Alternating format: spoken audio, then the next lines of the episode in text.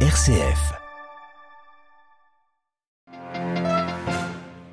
De légitimation de l'euthanasie ou du suicide assisté à l'occasion de leur plénière alors que la Convention citoyenne sur la fin de vie s'achève en France. Les évêques réaffirment leur position. La France où se déroule la dixième journée de mobilisation contre la réforme des retraites. Mais ce soir, nous revenons sur cette opération d'une ampleur inédite conduite par 22 magistrats et 150 enquêteurs. Des perquisitions, des perquisitions massives ont eu lieu dans cinq grandes banques à Paris pour des soupçons de fraude fiscale.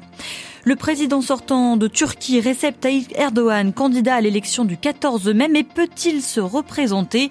C'est la question que se posent des partis d'opposition. Et puis enfin retour sur les risques encourus par les enfants nigériens, maliens du Burkina Faso, privés d'école, exposés au risque d'être enrôlés dans des groupes armés. C'est le sombre tableau dressé par l'UNICEF dans un rapport aujourd'hui. Radio Vatican, le journal, Marie Duhamel. Bonsoir à tous. Déclaration solennelle de l'Église de France aujourd'hui sur la fin de vie réunie en assemblée plénière à Lourdes. Les évêques se prononcent sur ce sujet sensible au cœur d'une convention citoyenne qui s'achèvera dimanche. Et contrairement aux 180 Français tirés au sort qui semblent majoritairement favorables à une évolution de la loi dans le sens d'une aide active à mourir, les évêques réaffirment eux ce soir leur position, leur opposition à toute légitimation de l'euthanasie ou du suicide assisté, Marine Oui, Marie, les évêques qui disent suivre avec attention Attention, le débat en cours en France. Ils se disent être profondément sensibles aux souffrances et aux angoisses des malades, des familles et des aidants. Mais vous l'avez dit, la position de la CEF est claire. En aucun cas, il ne faut légitimer l'euthanasie ou le suicide assisté. En revanche, expliquent les évêques, les discussions actuelles dans l'Hexagone doivent être l'occasion d'un progrès significatif de l'accompagnement et de la prise en charge des personnes dépendantes. Car dans ce domaine, beaucoup de projets de loi ne sont pas allés au bout de leurs promesses, rappelle-t-il. Déserts palliatifs sont trop nombreux et la culture palliative n'est pas assez valorisée. Ce que demande la CEF, c'est en fait une véritable dynamique palliative faite, je cite, d'attention à chaque personne dans son unité et avec son entourage.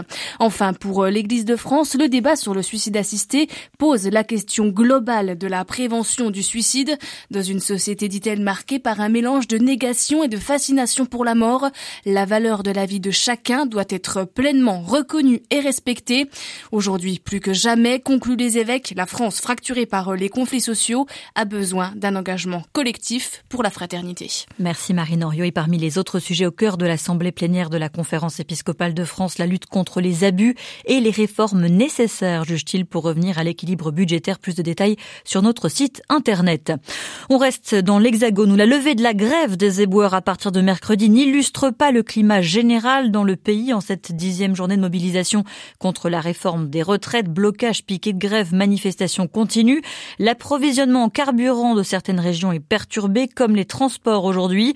Des lycéens ont rejoint le mouvement. Pour contraster tout Black Bloc, 13 000 policiers et gendarmes ont été mobilisés. Cela n'a pas empêché des heures à Nantes cet après-midi entre manifestants et forces de l'ordre. Et puis en France, toujours une actualité chargée. Donc ce lundi à Paris, ce mardi à Paris, les locaux de cinq grandes banques ont été perquisitionnés ce matin par la police et les enquêteurs confirment des révélations du journal Le Monde, la Société Générale, Natixis, BNP Paribas, Exane et la banque britannique HBC. La banque britannique HBC se livrait depuis des années à une fraude fiscale au profit de leurs clients étrangers. Marie-Christine Bonzon. Le parquet national financier indique que les cinq établissements en question sont soupçonnés de fraude fiscale aggravée et de blanchiment. Les différentes enquêtes ont été ouvertes en 2021 et mobilisent 16 magistrats français, 6 magistrats allemands et au moins 150 enquêteurs. Selon le parquet national financier, la fraude porterait sur un montant total supérieur à 1 milliard d'euros. Cependant, le parquet français ne fournit aucune information sur les clients étrangers des banques visées. Les perquisitions et les informations communiquées par le parquet confirment en tout cas les révélations que le quotidien Le Monde avait publiées dès 2018 à propos de soupçons de montage frauduleux connus dans les milieux financiers sous le nom de cum cum. Cette appellation en latin désigne une combine fiscale sur les dividendes qui joue sur l'existence d'une zone grise en droit fiscal. La combine consiste à mener des opérations sur les marchés financiers autour de la propriété de titres.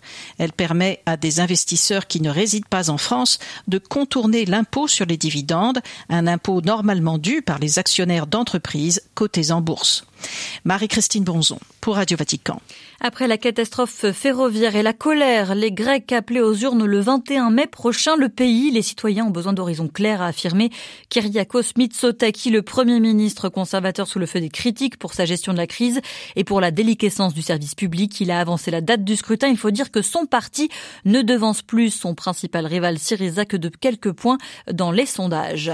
À moins de sept semaines des élections présidentielles et législatives en Turquie, le Haut Conseil électoral a publié aujourd'hui la liste de quatre candidats autorisés à concourir, dont l'actuel président Recep Tayyip Erdogan. Mais ce dernier a-t-il le droit de se présenter?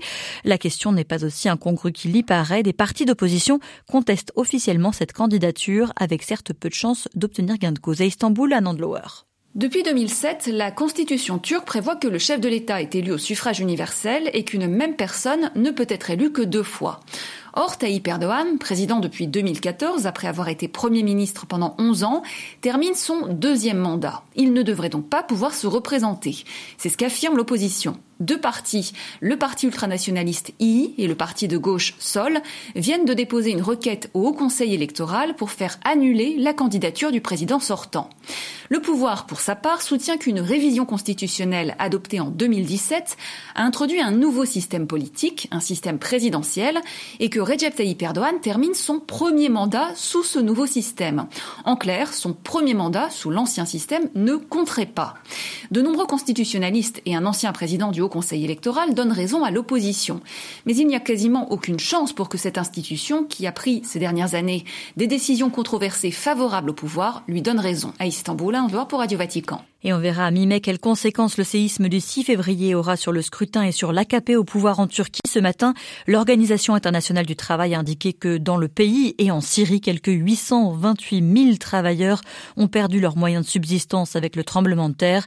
Sans une aide urgente et ciblée, la pauvreté, l'emploi informel et le travail des enfants risquent d'augmenter, prévient l'OIT.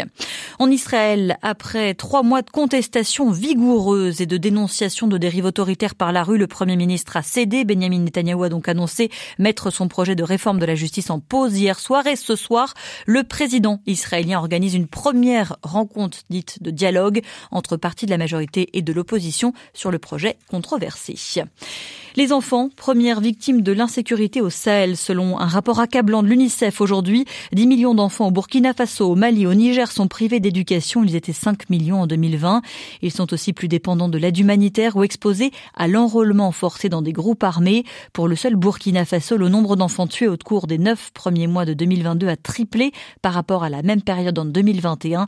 Une augmentation constatée pardon, dans les trois pays objets du rapport, comme l'explique John James, porte-parole de l'UNICEF pour les pays du Sahel.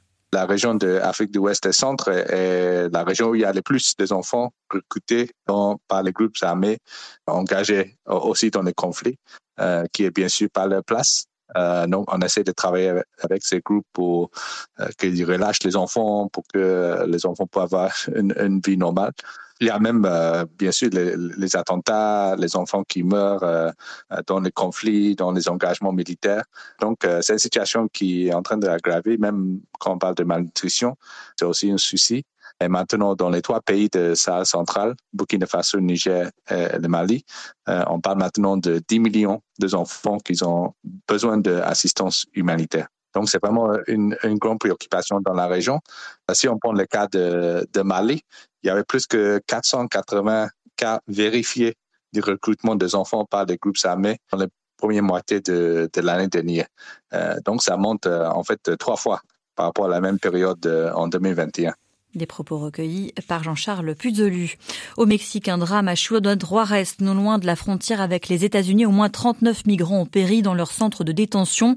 Arrêtés lors d'une opération de police contre les vendeurs à la sauvette, ces migrants vénézuéliens d'Amérique centrale avaient appris leur prochain transfert. C'est ce qui aurait motivé certains d'entre eux, affirme le président mexicain, à mettre le feu à leur matelas accolé à la porte d'entrée du centre. L'identité des victimes n'a pas encore été établie. Et puis enfin, une dernière nouvelle. En Birmanie, la junte annonce la dissolution du parti d'Aung à partir de mercredi prochain, la LND, la Ligue nationale pour la démocratie, verra son statut de parti politique automatiquement annulé, faute d'avoir rempli les conditions pour se réinscrire, affirme la télévision d'État. Voilà, c'est la fin de ce journal. Merci de l'avoir suivi, merci de votre fidélité. L'actualité du monde et de l'Église dans le monde revient demain matin à 8h30. Je vous souhaite à toutes et à tous une excellente soirée.